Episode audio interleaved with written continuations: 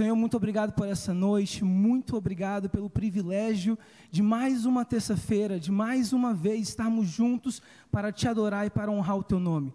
Senhor, que esse culto seja do começo ao fim para glorificar o teu nome e as tuas boas obras. Você possa vir agora e me usar e possa pregar aos nossos corações o que tu queres falar conosco. Que não seja eu, mas seja o Senhor. Que eu seja apenas um instrumento da tua glória e da tua honra. É assim que eu oro em nome de Jesus. E queridos, eu vim de Dallas passar as férias aqui em Brasília e tive o privilégio de ser convidado por Robinho. Robinho, que eu conheço há muito pouco tempo, mas que eu posso afirmar que tem feito muita. É, tem sido muito significativo na minha vida, tem feito um impacto muito grande na minha vida. Um breve testemunho: o Robinho ele é um homem de um coração tão lindo, de um coração tão sensível a Deus. E esse ano agora eu estava em Dallas há uns meses atrás, eu estava um pouco preocupado e aflito com algumas coisas que estavam acontecendo. E eu não comentei isso com ninguém. Eu lembro que eu recebi uma ligação do Robinho numa tarde, do nada. Eu até estranhei, eu falei, ah, o Robinho está me ligando. E ele me ligou e nós conversamos por algumas, posso falar que horas. E ele trouxe a palavra que eu precisava naquele momento. Eu quero que você entenda que você também pode ser canal de bênçãos na vida de alguém. Você pode sim, deve ser usado por Deus para mudar a vida de alguém. E nessa noite, quando o Robinho mandou hoje mais cedo a arte do culto, que fala culto atmosfera, algo ocorreu na minha mente, veio é, e, e é, queria falar só para abrir a diferença entre o termômetro e o termostato. Algo interessante quando eu ouvi o tema do culto é que o termômetro e o termostato eles agem de formas parecidas na atmosfera, no ambiente porém eles têm funções totalmente diferentes. O, term, o termômetro, se você colocar num, num, local ou em alguém, ele vai aferir e medir a temperatura daquela pessoa ou do local. Mas somente isso. O termômetro nada mais serve do que para aferir ou medir, para lhe informar uma temperatura. Porém, o termostato, por mais que tenha um nome muito parecido, ele é feito para mudar a temperatura da, dos lugares que você vai. Se eu entrar aqui agora e achar muito calor, eu posso configurar para ficar um pouco mais frio e ele vai mudar a atmosfera do ambiente. E me ocorreu e me veio na mente como nós, muitas vezes cristãos, temos vivendo de forma como somos apenas um termômetro. Nós vamos aos locais, nós estamos no nosso local de trabalho, na nossa casa, com aquele familiar que ainda não conhece a Cristo, que ainda não é salvo. E nós temos a oportunidade de sermos termostatos, porém nós nos contentamos em ser termômetro. Você tem em você o Espírito Santo que te dá autoridade e direito de ir aonde quer que você vá e mudar a atmosfera do local. Então quero te encorajar nessa noite, nesse começo desse culto, para você mudar a sua perspectiva e se tornar um termostato ao invés de um termômetro. Enquanto eu me preparava para a palavra de hoje, eu não posso deixar de fora tudo que tem acontecido na nossa, não somente na nossa nação, porém no mundo inteiro como um, como um todo. Nós temos passado por um dos momentos mais difíceis, desde que eu nasci, que eu vivenciei, que eu presenciei com o coronavírus. É uma pandemia que tem destruído famílias, tem destruído empresários e negócios, mas não somente coisas físicas, mas sonhos também. É uma pandemia, é um vírus que ninguém conhece, ninguém tem conhecimento e tem, de fato, feito um, algo muito negativo na nossa população e no mundo inteiro. Onde você liga a televisão é canal de notícias, são notícias ruins. Morreram não sei mais quantos. Temos não sei quantos mil casos de Covid. As pessoas estão morrendo, as pessoas estão desesperançosas. E quando eu pedi ao Espírito Santo sobre o que falar hoje, ele falou claramente e me deu o versículo que todos nós conhecemos lá em Jeremias 29, 11. Para vocês terem um pouco do, de entender um pouco, nesse livro, nesse capítulo de Jeremias, ele está escrevendo umas palavras de uma carta para, para aqueles que restaram dos anciões do cativeiro, também aos sacerdotes e profetas. E todos aqueles, todo o povo que Nabucodonosor havia deportado de Jerusalém para a Babilônia. Então, de fato, é um povo que estava passando por um momento muito ruim. Um momento de angústia, de dor. Talvez um momento onde eles não tinham mais esperança do amanhã. Jeremias 29, 11, nós vamos ler. E esta, aqui, perdão. Porque sou eu que conheço os planos que tenho para vocês, diz o Senhor. Planos de fazê-lo prosperar e não de lhes causar dano. Planos de dar-lhes esperança e um futuro. É tão bom entender e poder ler essas palavras vindo de um Deus perfeito. Porque as pessoas sim são falhas. Quantas vezes eu já, não me frustrei com alguém por acreditar naquela palavra da pessoa, por acreditar que aquela pessoa estava do meu lado, mas a certeza que nós podemos ter é que Deus é fiel para cumprir o que Ele promete. Que Ele não é homem para mentir, nem filho do homem. Ele é um Deus perfeito, que te ama, que tem planos para te dar um futuro, esperança e para te prosperar. Então, nessa noite, eu quero que nós recebamos essa palavra e que haja e que traga uma transformação e mudança para dentro de nós. Nós temos essas promessas de Deus e nós não precisamos temer. Porque quando nós olhamos e colocamos o nosso olhar, fixamos o nosso olhar no Deus perfeito que Ele é, não há circunstância alguma que pode nos paralisar ou nos definir, porque Ele não se muda, Ele não se mexe, Ele não é movido pelas circunstâncias, mas Ele é quem tem o poder para mudar a nossa realidade. E nessa noite eu queria trazer três pontos, três verdades muito importantes para nós entendermos. A primeira é que Ele quer o melhor para você. Deus quer o melhor para você. Mas para isso nós temos que entender quem é Deus. Porque eu sei que muitos de vocês podem falar, mas o Wilson, eu fui tão ferido por pessoas, eu já confiei em tanta gente, já confiei em familiar, em um cônjuge, talvez num amigo, num chefe, eu já confiei em tanta gente e eles só me frustraram. Para nós entendermos o porquê nós temos que confiar e crer que Ele quer o melhor para nós, nós temos que entender quem é Deus. 1 João 4, 8 fala que Deus é amor. Então a identidade de Deus é que Ele é amor. Você então começa a entender que Deus é perfeito, porque o amor dele é perfeito, ele é o mesmo ontem, hoje e sempre. Mas isso nós vamos ler lá em Efésios 1, 5. Em amor nos predestinou para sermos adotados como filhos por meio de Jesus Cristo, conforme o bom propósito da Sua vontade. Quando eu leio que Ele me predestinou para ser como um filho, eu posso descansar tranquilo. Porque eu não conheço um pai, eu não conheço um pai na face da terra que pode afirmar desejar o mal para o filho. Eu sei que se eu chamar o Robinho aqui agora e perguntar, pedir para ele explicar o amor que ele sente pelo, pelo Joseph, ele não vai poder explicar com palavras.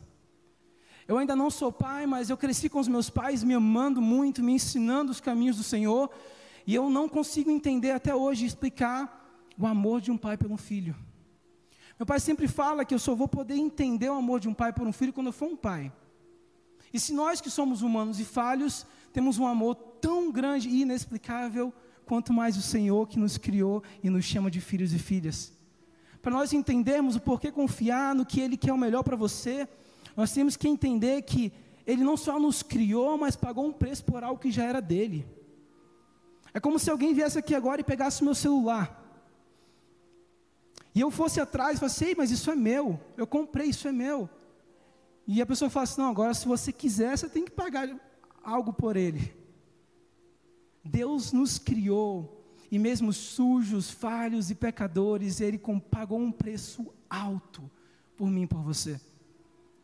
Por isso nós podemos descansar tranquilos na verdade de que Ele quer o melhor para nós, e de fato Ele sabe o que é o melhor para nós.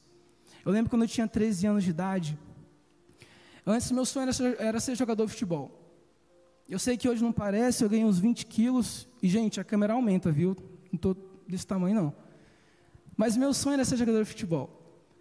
E eu lembro quando eu tinha 13 anos, um amigo do meu pai lá em Manaus falou assim: Ó, seu Wilson, seu Júnior, deixa eu levar o seu filho para São Paulo para fazer um teste no, no, no time do São Paulo.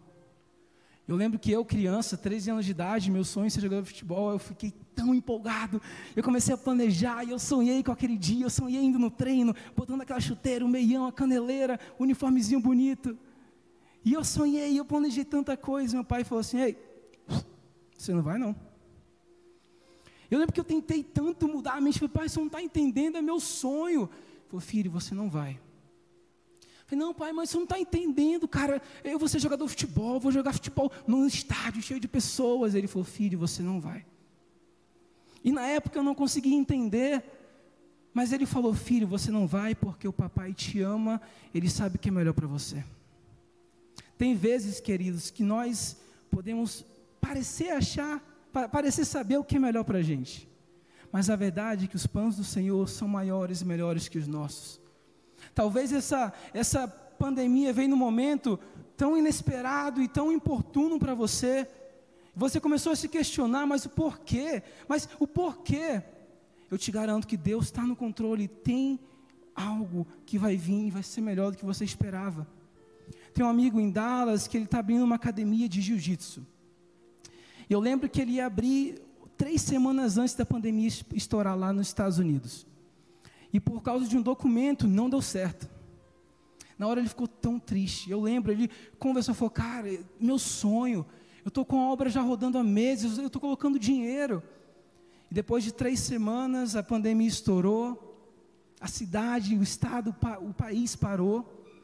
E eu lembro que quando eu liguei para ele, eu vim do Brasil, eu liguei para ele e falou assim: Mano, graças a Deus que eu não consegui abrir naquela época. Senão agora eu não ia ter dinheiro para pagar o aluguel. Eu quero te dizer, irmão, que Deus sabe o que é melhor para você. Quando tudo parecer que está perdido, quando você achar que Ele não está no controle, Ele está cuidando de tudo. Ele é um pai, um bom pai, e Ele se preocupa com os seus filhos. Isso me leva para o meu segundo ponto. Nós precisamos nos lembrar que Ele é fiel para cumprir a promessa que Ele nos deu.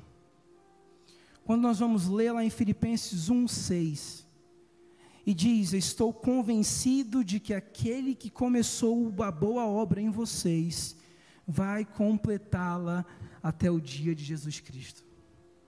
A verdade de que ele promete que ele cumpre, de que ele não é um homem que promete algo para você e depois, quando, quando o vento muda, ele tira a promessa. Deus é fiel para prometer e para cumprir. Ele vai cumprir o que ele prometeu. Nós temos que entender que nesses meses, como eu falei, as coisas podem ter saído do controle. Meu pai tem negócio em Manaus, ele é empresário, e eu sei como as coisas ficaram difíceis. Mas a verdade, no que nós podemos descansar tranquilos, é que Ele está no controle, e por Ele ser um bom Pai, Ele está cuidando de tudo, e Ele não vai te desamparar, e na hora certa, a promessa que você espera, aquilo que tanto você quer, vai acontecer, porque Ele é fiel.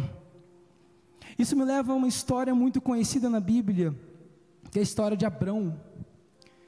Nós vamos ler no, lá em Gênesis 15 que ele creu no Senhor e isso foi creditado como justiça. Então ele era o pai da fé. Abraão foi o homem que creu no Senhor quando tudo estava incerto. No, no, capítulo 16, nós vamos ler que ele tinha uma promessa que ele seria um pai de multidão. E no capítulo 16, a Sarai, naquele momento Sarai, ela era estéril, não podia dar um filho a Abraão.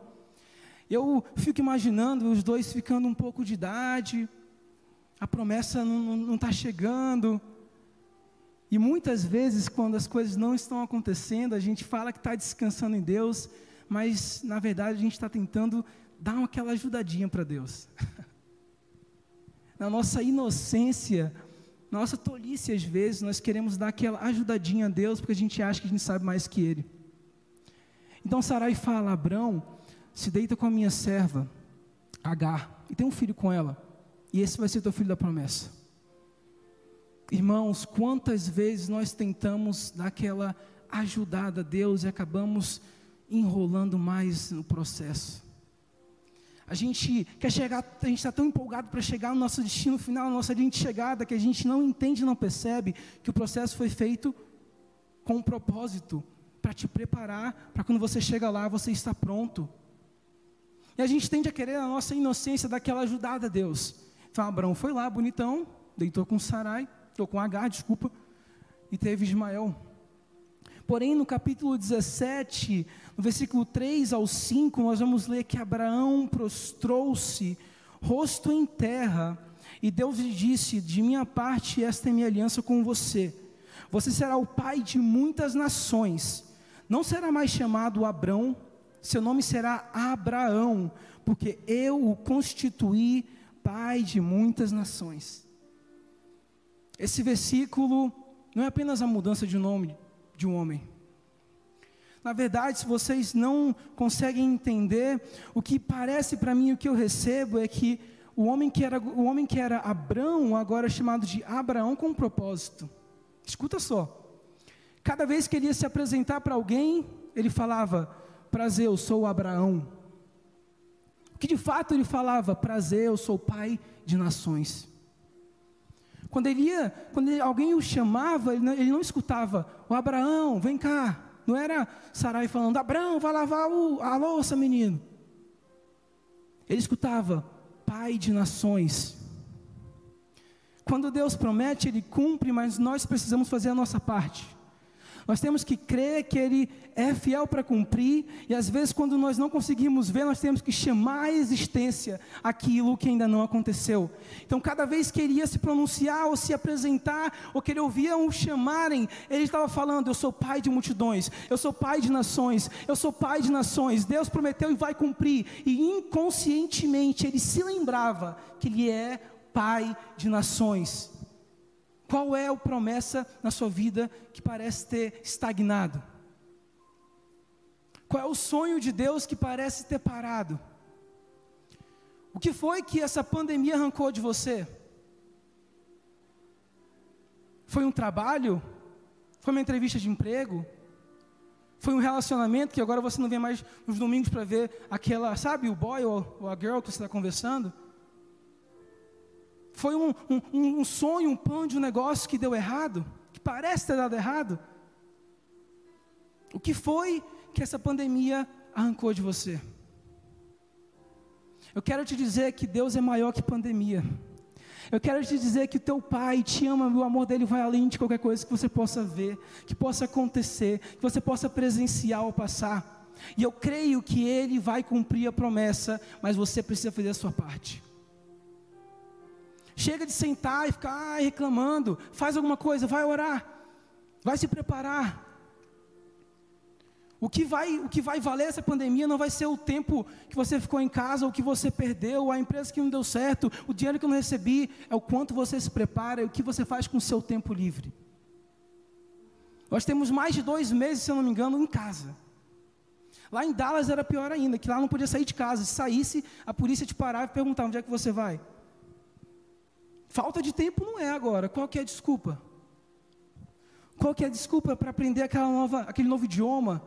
Qual que é a desculpa para estudar um pouco mais sobre como abrir o seu negócio, como aprimorar o seu negócio? Mas o mais importante, qual que é a desculpa para não ter o seu devocional, o seu tempo com Deus? Porque não adianta Deus ser um pai tão bom, um pai tão incrível, um pai tão amoroso, tão grandioso e perfeito, se você não se ver como um filho e não passar tempo com ele. A verdade é que eu recebo o que é meu por herança quando eu me coloco na posição de filho. Quando eu entendo que a minha identidade não é mais de escravo, mas é de filho. Quando eu sei que eu tenho autoridade para chegar na casa do meu pai, se eu for Manaus hoje, estou com fome, eu vou na geladeira, eu vou abrir a geladeira, eu vou na cozinha, eu vou. Eu tenho liberdade porque é meu por herança, porque eu sou filho do meu pai. Às vezes o que falta para a promessa acontecer é você perceber e se ver como de fato você é. Se você não se vê como filho, você nunca vai ter as regalias de um filho. E como eu falei, o pai só quer o bem do filho. Até quando ele disciplina, ele quer o bem do filho. Quero que você entenda que seu sonho não foi, não foi ceifado, ele não foi destruído. Basta você crer e chamar a existência, e Deus vai fazer e operar um milagre na tua vida. Isso me leva para meu terceiro ponto. Nós precisamos trazer à memória aquilo que nos dá esperança. A verdade é que hoje, me incluindo e sendo bem vulnerável com vocês, tem momentos que eu me desespero um pouco. Uma dele está expondo o que ele está sentindo. Ele, nos versículos anteriores, se eu não me engano, 18, 19 e 20, ele fala como a alma dele está desfalecendo, como ele perdeu a esperança, como parece que ele não vai conseguir. Mas no versículo 21 ele fala: Todavia, lembro-me também do que pode dar-me esperança. Graças ao grande amor do Senhor é que não somos consumidos, pois as suas misericórdias são inesgotáveis. Renovam-se a cada manhã, grande é a tua fidelidade. E digo a mim mesmo: a minha porção é o Senhor, portanto nele porei a minha esperança. O que esse versículo traz para mim é um, não somente um lembrete, mas ele muda a minha perspectiva para a realidade de que eu não tenho que me olhar nessa hora, mas que eu tenho que levantar os meus olhos e olhar para o Senhor, trazer à minha memória o que me dá esperança, de que Ele mandou Jesus, de que Ele veio, de que Ele morreu, mas Ele ressuscitou, para que eu tenha uma vida e uma vida em abundância pois agora eu não sou mais escravo, eu sou filho, porque Ele me deu por herança, tudo que é dele é meu. Agora eu tenho que olhar e trazer à minha memória esperança. Eu tenho um amigo em Dallas, brasileiro, e há mais ou menos 17 anos atrás, ele morava no Brasil e ele e a família dele estavam passando por muitos apertos, e eles decidiram ir morar na América. Foram para Boston. Eu lembro que ele me contou essa história com lágrimas nos olhos. Ele falou assim: Mano, você não sabe como eu cheguei aqui. Eu falei assim: Ah, então você pode compartilhar comigo? E eu lembro que ele me contou um pouco da história dele no Brasil, como era difícil a vida aqui, e eles tinham esse sonho e a esperança de que na América, lá nos Estados Unidos, seria melhor. Então, o único problema é que eles tinham a vontade de ir, porém não tinham os meios. Eles não tinham muitas condições e eles queriam chegar até a América, então eles contrataram os conhecidos como coiotes. São as pessoas que te, te transportam de forma ilegal para a América. Um, uma observação é que muitas pessoas morrem no trajeto. É um mau cuidado, eles são pegos, muitas vezes os próprios coiotes roubam o dinheiro deles e os matam. É algo muito arriscado. Eu lembro que ele me contou que quando ele foi, ele e a mãe dele estavam tão felizes, sonhando, achando que seria algo incrível, que seria maravilhoso, que seria uma nova vida, nova, um, novo, um novo ponto de, de começo. Eu lembro que ele me conta que no meio da viagem, nos primeiros dias, ele começou a ver que as coisas começaram a ficar estranhas do que ele imaginava. De viagens muito apertadas em, em ônibus, para barcos no rio durante a noite. Ele me fala que era um espaço tão pequeno e eles estavam tão espremidos que nem banheiro tinha. Era, era um cheiro ruim, eram pessoas, eram pessoas doentes, pessoas morrendo. E ele me conta que aquele sonho que ele tinha, da noite para o dia, virou um pesadelo. E eu escutando, eu falei, uau, que ruim, cara. Ele falou, não, mas só vai ficar pior. Ele me contou que um pouco antes de chegar na América, um dos coiotes tentou abusar dele. E a mãe dele, sem pensar duas vezes, tomada por um amor incondicional, permitiu que fosse abusada para que ele não fosse abusado. Ele, uma criança pequena, ele não entendia o que era aquilo, então sempre que ela chegava triste, chorando, ele achava que era pela, pelo local, pela sujeira, ele falava assim: mãe, fica tranquila, a gente está chegando lá, lembra? Lembra de como vai ser a vida lá. Mãe, esquece isso aqui, vai passar. E aquela mãe constantemente, vez após outra, foi abusada para que o filho dela não fosse. Sempre que ela vinha triste, ela sabia que tinha um bebezinho lá esperando, falando: Mãe, lembra que a gente está chegando. Lembra que a gente está chegando. Tem horas, irmãos, que nós temos que trazer à memória aquilo que nos dá esperança.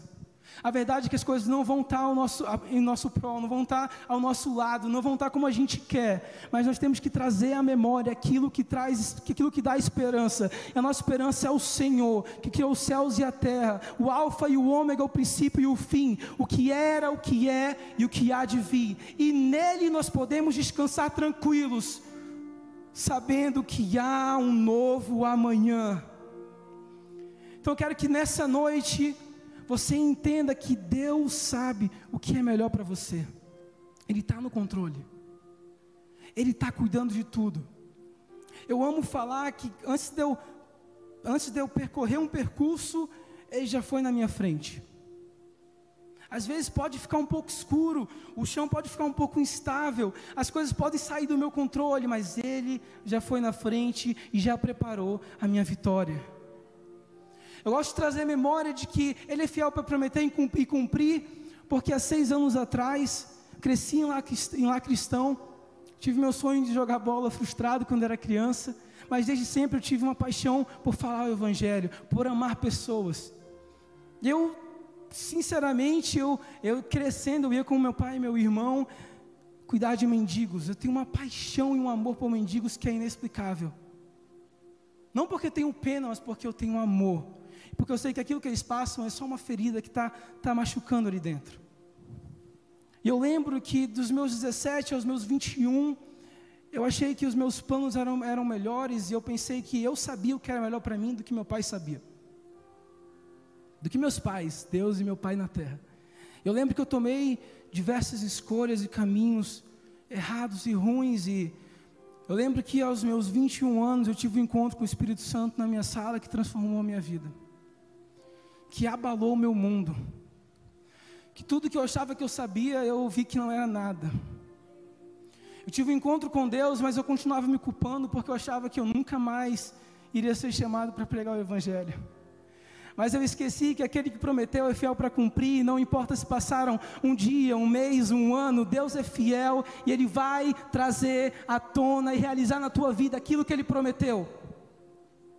Eu não sei hoje se você em casa tem esperado algo por muito tempo, se você fala, Wilson, é fácil esperar dois anos, é fácil esperar três anos, eu estou esperando há 30 anos, e aí? Me explica que eu posso falar e garantir é que se você crer nele e que ele é fiel, ele vai realizar na tua vida o inimaginável. E milagres vão acontecer e você vai ser um canal de bênçãos para as outras pessoas. Enquanto eu encerro nessa noite, eu quero que você, aí onde você está, que você reflita nessa palavra de que ele sabe o que ele está fazendo, ele está no controle, ele é fiel para cumprir o que ele prometeu e que você tem que trazer à memória aquilo que te dá esperança. Quero que você feche seus olhos nessa hora, onde você está. Quero que você repita comigo nessa hora e que você fale, Senhor Jesus. Em Romanos 10, 9 fala que se eu confessar com a minha boca que Jesus morreu, mas que Ele ressuscitou, e que se eu crer no meu coração, eu sou salvo. Então quero que você fale agora, Senhor Jesus, eu confesso com a minha boca, e eu creio no meu coração, que o Senhor veio, o Senhor morreu por mim, mas ao terceiro dia o Senhor ressuscitou. Eu entrego a Ti hoje os meus caminhos, eu entrego a minha vida, eu entrego os meus sonhos, os meus planos, e eu creio que Tu estás no controle Hoje eu quero ser filho, hoje eu quero ser filha. Ainda de olhos fechados, talvez você conhece a Deus, porém em algum momento na sua caminhada você se distanciou dos caminhos do Senhor. Talvez a vergonha, a culpa é tão grande, é tão pesada que você não consegue mais continuar. Eu quero te lembrar que tem um Deus que já tirou todo o peso, todo o fardo das suas costas e o jugo dele é leve, o jugo dele é suave. Eu quero que você fale, Senhor Jesus, hoje eu quero voltar aos teus caminhos. Toma a minha vida e faz em mim o teu querer. Que o Senhor possa abençoar você nessa noite, que você possa não somente ouvir essa palavra, mas possa de fato ser transformado pela verdade e poder que há no Evangelho de Jesus que Ele possa te abençoar, que Ele possa restaurar os teus sonhos e que tu e a tua casa possam ser a família mais feliz de toda a terra. Deus abençoe.